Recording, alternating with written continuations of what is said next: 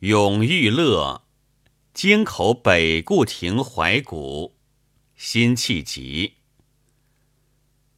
千古江山，英雄无觅孙仲谋处。舞榭歌台，风流总被雨打风吹去。斜阳草树，寻常巷陌。人道寄奴曾住。想当年，金戈铁马，气吞万里如虎。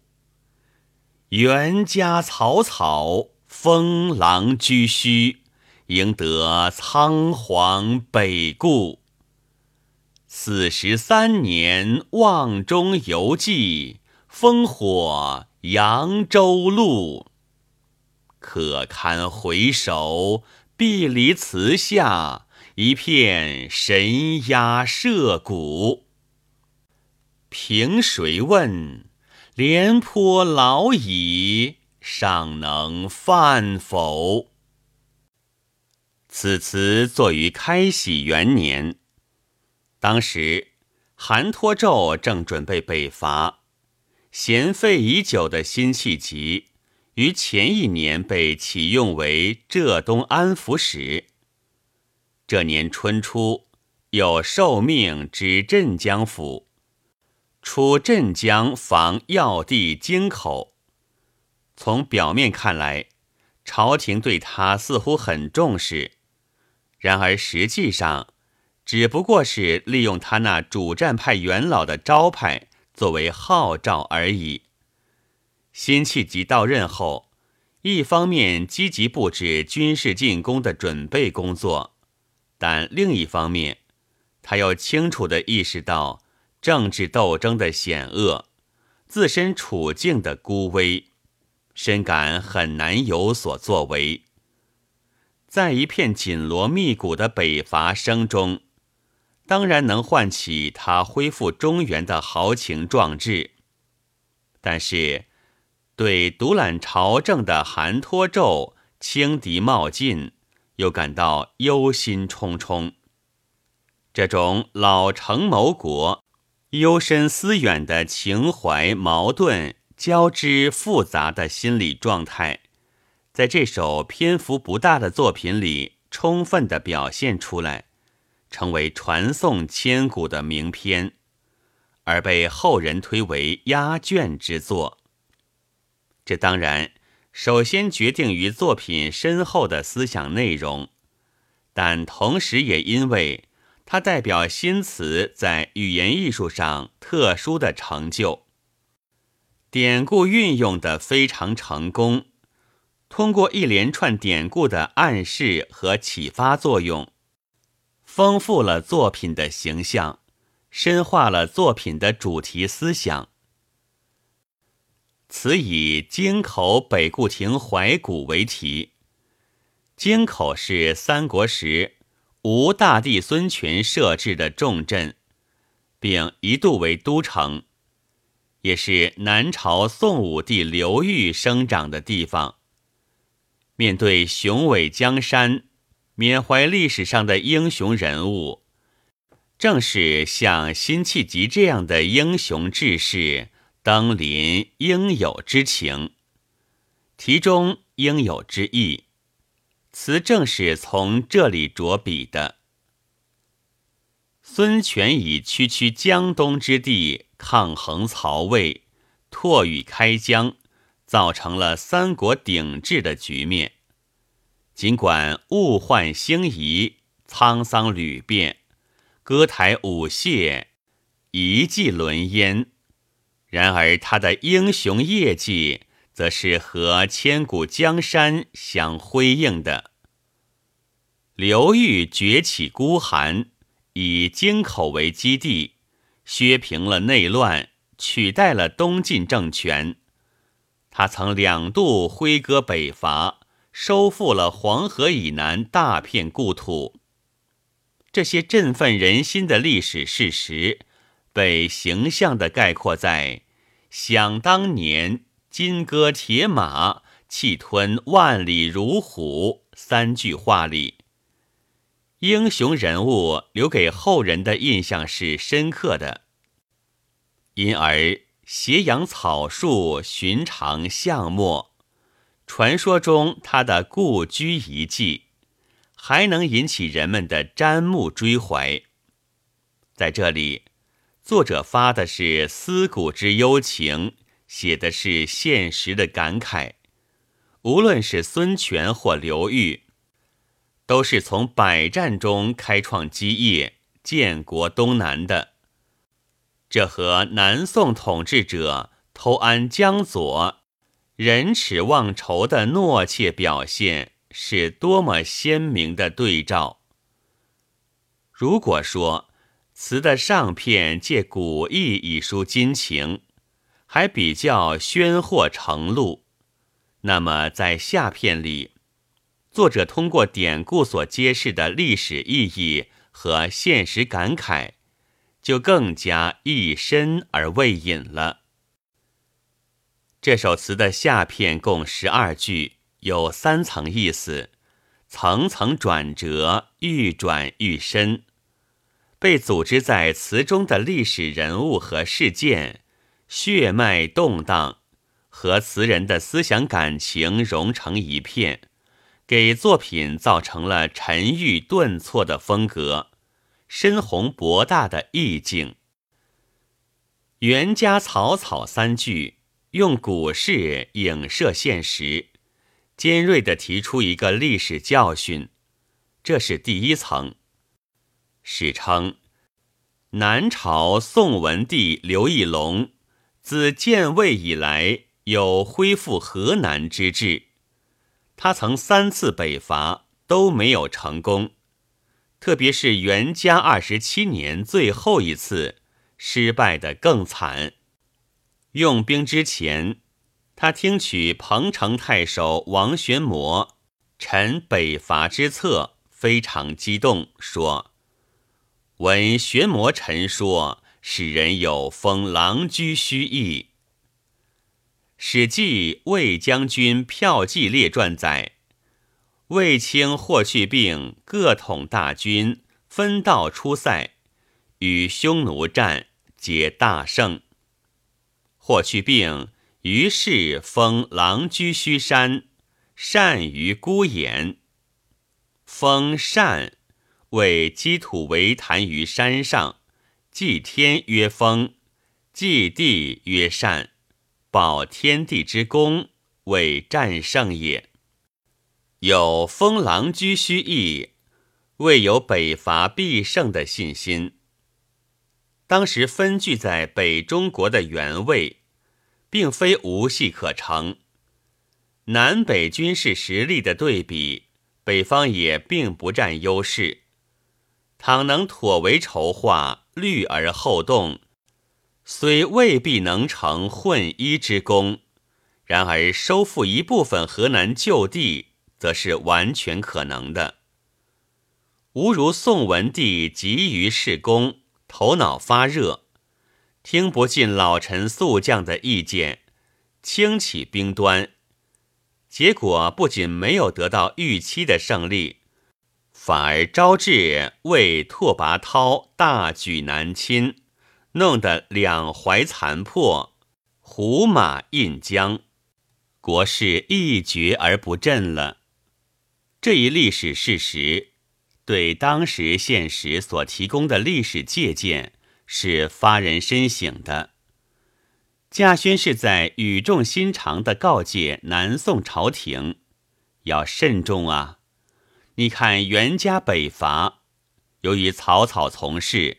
封狼居胥的壮举，只落得仓皇北顾的哀愁。想到这里，稼轩不禁抚今追昔，感慨系之。随着作者思绪的剧烈波动，词意不断深化，而转入了第二层。稼轩是四十三年前，即绍兴三十二年率众南归的。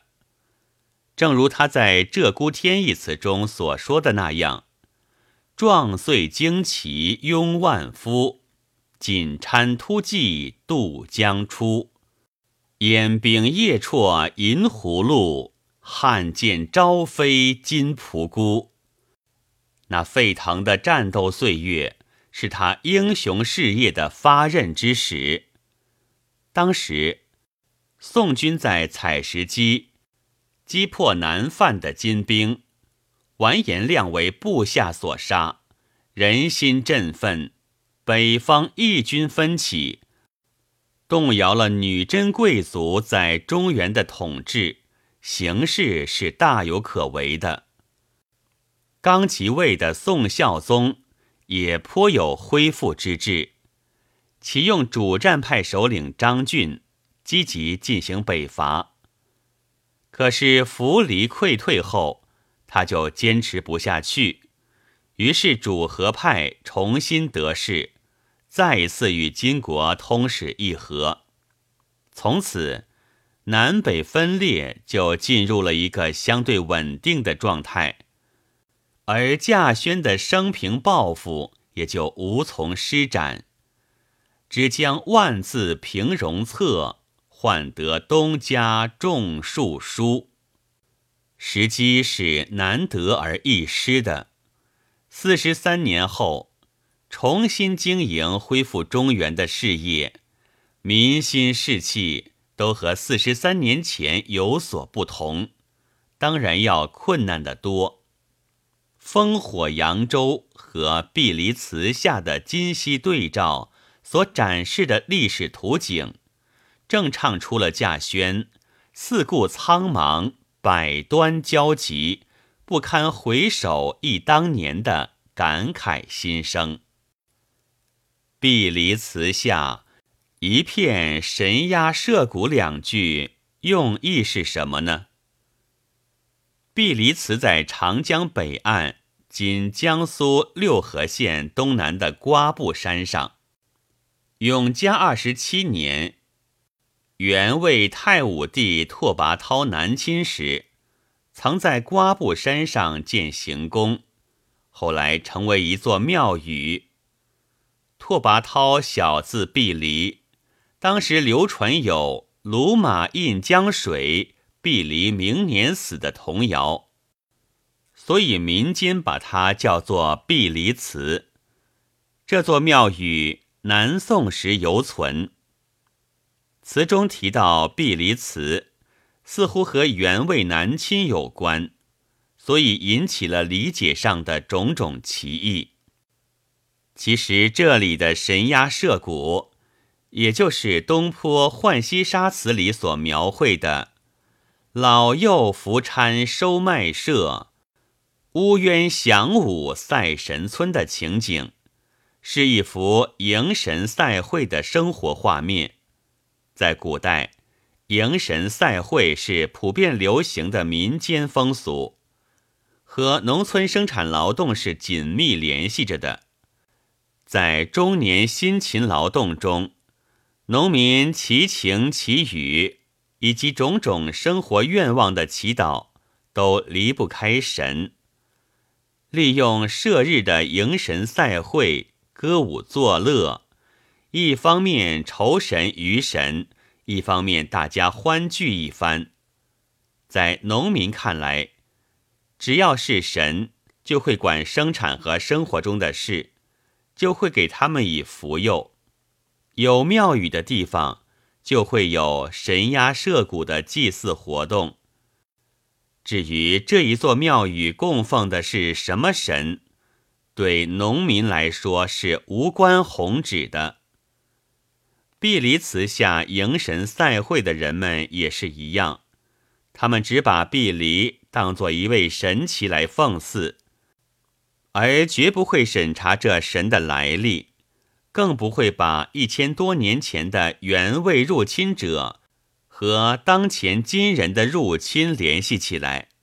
因而，神鸦社鼓所揭示的客观意义，只不过是农村生活的一种环境气氛而已，正不必凿之使深。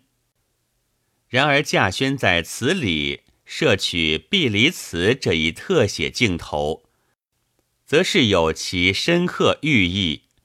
它和上文的烽火扬州有着内在的联系，都是从“可堪回首”这句话里生发出来的。